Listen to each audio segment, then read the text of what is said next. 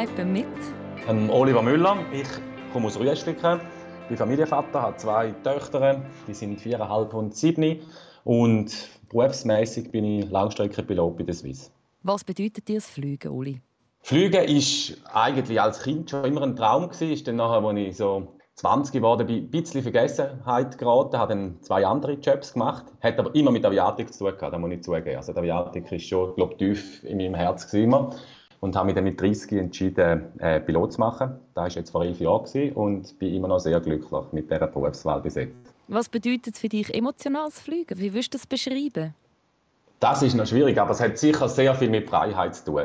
Fliegen ähm, äh, in andere Länder mit, äh, immer mit neuen Crews. Das bedeutet nur schon mal äh, Crew intern sehr viele ähm, äh, interessante Begegnungen und natürlich im Ausland. Wir haben immer noch das Glück, dass wir eins bis zwei Tage Aufenthalt haben an der Destination, wo wir anfliegen.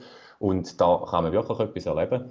Und ich denke, nebst Kultur und ähm, Zwischenmenschlichem ist sicher die Freiheit ein großer Punkt, der mich mit Flügen verbindet. Ihr habt auch eine Kurzarbeit jetzt seit Mitte März. Heißt das, du fliegst im Moment gar nicht? Oder hast du ähm, Repartierungsflüge fürs EDA, also Flüge, die Leute aus dem Ausland zurückholen, heimholen? Das ist richtig. Es ist natürlich sehr ein komplizierter Prozess am Anfang. Jetzt mal einfach vom normalen Flugplan zurück auf die Kurzarbeit, weil wir noch gar nicht genau gewusst haben, wie viele Flüge finden überhaupt noch statt, wo dürfen wir anfliegen.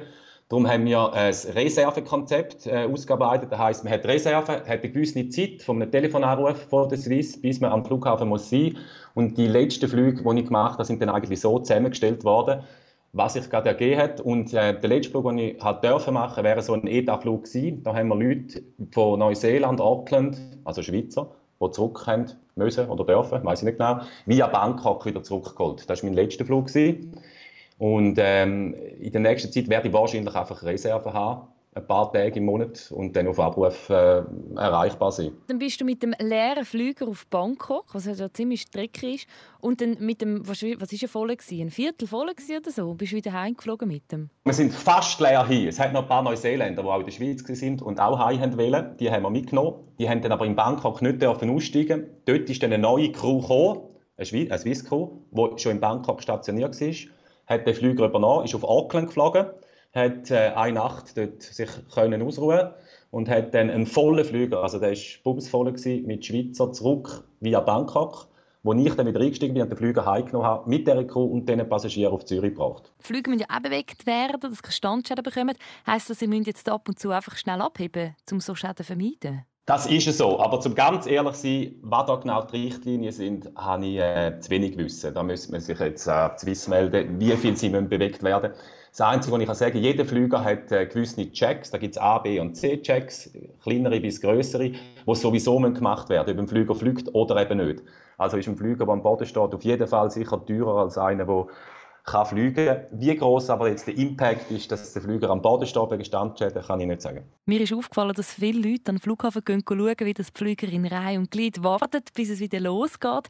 Bist du selber auch schauen? Ja, ich habe mir schwer überlegt, ob ich das machen soll, aber irgendwann so einen schönen Tag sind wir dann gleich mal mit der Familie und den Kindern mit dem Velo äh, am Flughafen gehen, äh, einen Teil davon äh, umfahren und ich muss zugeben, es hat mir schon ein bisschen wehgetan. Da stehen einfach ähm, ja, weiß es nicht genau, 50, 60 Flüger am Boden, die nicht fliegen, da hat im Herz, muss ich zugeben, schon ein bisschen wehtun. Und äh, ich war Flight Attendant, das war mein erster Job gewesen, nach, dem, nach der Matura. Äh, das war während dem Grounding gewesen, und dann sind halt gewisse Erinnerungen aufgekommen, die ich dort schon mal gesehen habe von Flügern, die am Boden stehen. Es hat ein bisschen wehtun. Hat man da Angst, dass sich das wieder wiederholt? Angst muss ich sagen nicht, aber äh, man hat es halt schon mal erlebt, da kommen gewisse Erinnerungen natürlich wieder hoch, die nicht so schön waren in dieser Zeit. Und ähm, es ist aber momentan eine andere Situation. Man kann es gleich nicht vergleichen. Bei der Swiss Air Grounding, da sind äh, Fehler gemacht worden im Management. Ich glaube, da darf man im Nachhinein sagen. Und da ist jetzt eine globale Krise, die uns alle gleich betrifft. Jetzt, ob jetzt ähm, das Kleingewerbe, äh, Gastro bis zu der Aviatik, wir sind alle von dem Coronavirus betroffen. Und darum müssen wir eigentlich alle gleich viel Angst haben. Also ich habe jetzt nicht wegen der Swiss speziell mehr Angst. Und ähm, wie gesagt, Swiss ist eine Airline, momentan in Europa sehr gut dasteht und äh, wir werden die Krisen auch überleben und vielleicht mit ein bisschen Glück sogar gestärkt daraus rausgehen. Jetzt ist das ja immer so etwas Spezielles, wenn man einen Pilot in der Familie hat. Immer noch, nach wie vor. Wie ist so dein Umfeld? Fragen die täglich nach oder wie reagiert dein Umfeld? Es ist noch interessant, ähm, es gibt gewisse, die sich jetzt nicht sehr für die Aviatik interessieren, aber trotzdem muss ich sagen, haben sehr viele Leute, auch ähm, im Familienkreis, so Onkel und Tanten, die schon ein bisschen älter sind und die irgendwie nie die Chance haben, so wirklich mal irgendwie Fragen stellen, die sich die letzten Jahre aufgestaut haben. Und dort merkt man, dass auch bei vielen Leuten noch sehr viel Interesse da ist oder auch viel äh, Unwissen über, was wir eigentlich genau machen und was der Job Pilot eigentlich so genau bedeutet heutzutage. Und was bedeutet das? Also das eine ist einmal, alle wissen, dass äh, Flüger sehr äh, automatisiert sind, also dass sehr viel automatisch abläuft.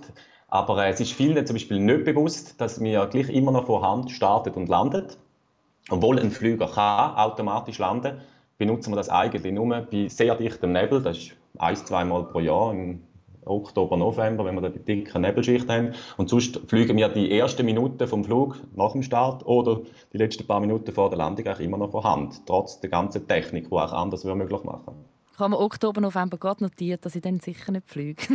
nein, nein, da musst du keine Angst haben. Das ist eine äh, absolut safe Geschichte. Da braucht es ganz viele äh, Tests, die den Flüger betreffen. Aber auch wir Piloten müssen alle Jahr äh, zwei äh, automatische Landungen im Simulator machen dass, dass das auf jeden Fall funktioniert. Und auch der Flughafen muss äh, ausgeleitet sein mit dem sogenannten ILS, das ist ein Instrumentenlandesystem, das so genau ist, dass es den Flüger eben bis am Boden runter kann lotsen, wenn es es wirklich mal braucht. Jetzt muss ich natürlich trotzdem, oder, wenn ich jetzt auch schon mal einen Pilot am Draht habe, doch mal fragen, hey, was sind denn so Highlights in diesen rund elf Jahren, wo du jetzt schon fliegst, äh, wo dir passiert sind? Ich muss sagen, etwas Gefährliches oder so, eine äh, sehr spannende Geschichte, die sich am Radio jetzt sicher sehr ereignen habe ich noch nie erlebt oder noch nie müssen erleben vielleicht auch. Es ist eigentlich alles immer sehr Zum rund Glück. abgelaufen. Zum Glück vielleicht auch, ja. Ähm, äh, sicher spannend ist einmal ähm, äh, MC, das ist Metro de Gabin, ist, äh, das ist die Chefin von der Kabinencrew. Die hat einmal äh, auf einem Rückflug von Bangkok ist da gewesen, von einem Erstklasspassagier einen Hochzeitsantrag bekommen und hat im Flüger nach etwa 8 Stunden Flug Bedenkzeit Ja gesagt und geheiratet. Dann haben wir gerade ein Fest gemacht am Boden in der Erstklasse und sind nachher alle eingeladen als Hochzeit. Du, aber du schnell, der hat sie schon gekannt?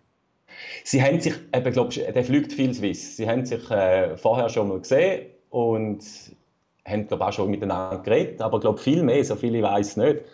Aber irgendwie hat es gepasst. Und sie sind immer noch zusammen, habe ich letztes Jahr erfahren. Alles gut gekommen. So eine gute Geschichte, herrlich. Wir bleiben Gott bei der Liebe.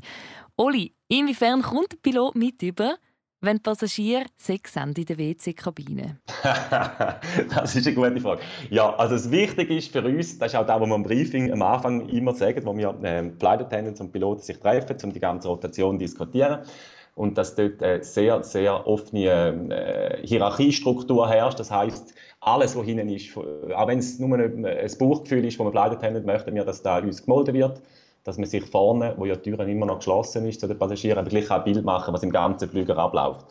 Und ähm, da gehört dazu, dass man, wenn man irgendwo ein das Gefühl hat, es schmeckt nach Rauch, dass man sicher gar schauen hinten bei der äh, äh WC, ob jemand geraucht hat, was natürlich immer noch passiert. Und wenn man vielleicht einmal ein bisschen spezielle Geräusche aus dem WC hört, dass man dann vielleicht auch schauen, was das los ist, dass wir das auch erfahren. Und das hat es auch schon gegeben. ein abrupter Wechsel jetzt bevor wir zu deinem momentanen Alltag kommen. Weißt du, wie es weitergeht? Nein, grundsätzlich nicht. Was wir weiterhin werden machen, wenn so Repatriierungsflüge von der EDA stattfindet, äh, machen wir die natürlich sehr gern, weil äh, erstens ist es wichtig, die Leute zurück in die Schweiz zu holen und zweitens ist es auch schön, wenn unsere Flotte so noch einen Beitrag zu dem Ganzen leisten dann, äh, was recht wichtig ist im Moment, sind Cargoflüge, oder? Weil äh, es wird ja sehr viel in China produziert für äh, die Schweiz, äh, insbesondere im, Medizinal, äh, ja, im Medizinalsektor. Und ähm, dass man da weiterhin äh, viele Sachen von China zurückholen in die Schweiz, da wird weiterhin stattfinden. Wie es Ganze aber dann wieder losgeht im normalen Flugbetrieb, kann man jetzt noch nicht sagen, weil niemand weiß, wie genau das Ende von einer so einer Krise wie jetzt der Corona-Krise aussehen wird. Was macht ein Pilot am Boden so lange jetzt während der Corona-Zeit? Ich muss ehrlich sagen, bis jetzt äh, finde ich schade, dass ich nicht fliegen kann. Genieße aber wirklich jetzt einmal Zeit mit der Familie. Wir haben natürlich das Glück, dass es jetzt Frühling ist und sehr schön Wetter. Wir haben einen Garten, ich habe zwei kleine Kinder und ähm, bin eigentlich momentan noch zufrieden, dass wir jetzt einfach mal viel äh, Family Time haben. Und man sagt ja so schön, Family Time ist Quality Time und bis jetzt stimmt das absolut. Jetzt, wenn du mir jetzt die gleiche Frage in drei Monaten nochmal fragst, weiß ich noch nicht, wenn ich werde antworten. Irgendwann wird man dann wahrscheinlich schon mal das Verlangen haben, wieder rauszukommen und ähm, auch wieder können zu arbeiten. Bis jetzt ist aber noch okay. Hast du ein neues Hobby entdeckt während dieser Zeit? Ein neues noch nicht, aber ich kann mich jetzt viel mehr meinen eigenen Hobbys widmen, die vorher vielleicht ein bisschen zu kurz gekommen sind. Äh, ich fahre BMX und ähm, tue Windsurfen und mache Musik und die drei Sachen kann ich immer noch alle machen, trotz der äh, Corona-Krise und genieße da und dann mit den Kindern und der Family zusammen kann machen, ist umso besser. Du hast so ein kleines Homestudio dir eingerichtet im Keller. Genau. Äh, ja, vor einem Jahr so ist ein Raum frei geworden. Äh, das ist eigentlich ein Bastelraum. Und dann, ähm, weil eine Person weggezogen ist, und dann habe ich auch die zufällig gesehen beim Zügeln, weil ich nicht einmal gewusst dass der Raum existiert. Und habe mir gesagt, da ist es. Da könnte ich jetzt mal meine, äh, mein Hobby Musik irgendwie noch ein bisschen ausweiten und nicht nur in der Stube Gitarre spielen. Und da habe ich da vor einem Jahr eingerichtet und ähm, habe vor allem jetzt im Winter recht viel Zeit dort verbracht. Und jetzt äh, mit deiner, ich nehme an, das ist die grössere Tochter, die siebenjährige, mit der Lia zusammen hast du einen Song aufgenommen. Genau, ist ja lustig. Ähm, ich habe mit den, äh, meine Partnerin hat noch geschafft, anfangs äh, Homeschool-Zeit da im März und dann habe ich immer von 9 bis 12 haben wir den Schulunterricht zusammen gemacht, wo online stattfindet bei unseren Rüschliken. Wenn wir mal noch mal ein Kompliment machen, der Schule Rüschliken hat das also super ähm, gehandhabt mit einem guten Microsoft-Programm, mit äh, Live-Chat, mit den Lehrern und Aufgabenverteilung, wo man kann abhökeln und dann sieht man gerade, was man alles gemacht hat und was man muss. Und eine Aufgabe war immer, dass wir Reimwörter finden und ähm, haben dann zusammen noch ein bisschen weitere Wörter gesucht, die sich reimen. Und dann zumal äh, aus dem Reimen heraus ist dann äh, die Idee entstanden, wir könnten zusammen irgendwie einen Text zu, zu dem aktuellen Thema aufnehmen. In diesen Song hören wir jetzt hier gerade mal schnell rein. Homeschool ist so. Zeiten von Wandtafeln und Kreide sind vorbei. Im Zeitalter von der Covid-19-Hysterie, der Campi und das iPad, die neuen Lerntool, die Schulen sind geschlossen, für Kinder heisst jetzt Homeschool. Homeschool, Homeschool, Garten, im Kinderpool. Schreiben mit den Zahnpasta-Äpfeln aus Rechnungstool. In die Schule gehen ist oldschool, wir machen Homeschool. Wir Kinder sind so glücklich, Homeschool ist cool. Du, das klingt super professionell. Ich meine, du könntest, das könnte das zweite Standbein werden, neben dem Fliegen. Das wäre schön, aber da muss ich ehrlich sagen, Hobby, äh, Musik ist für mich ein Hobby und ähm, das ist auch schön so. Und ich denke auch viel, viel besser bin ich ja nicht, als einfach äh, ein bisschen Familie und Kollegen und Freunde mit, ein bisschen, äh, mit dieser Musik ein bisschen Freude zu machen und für mich lange das so. Ist schon ein zweiter Song mit der Lia in Produktion?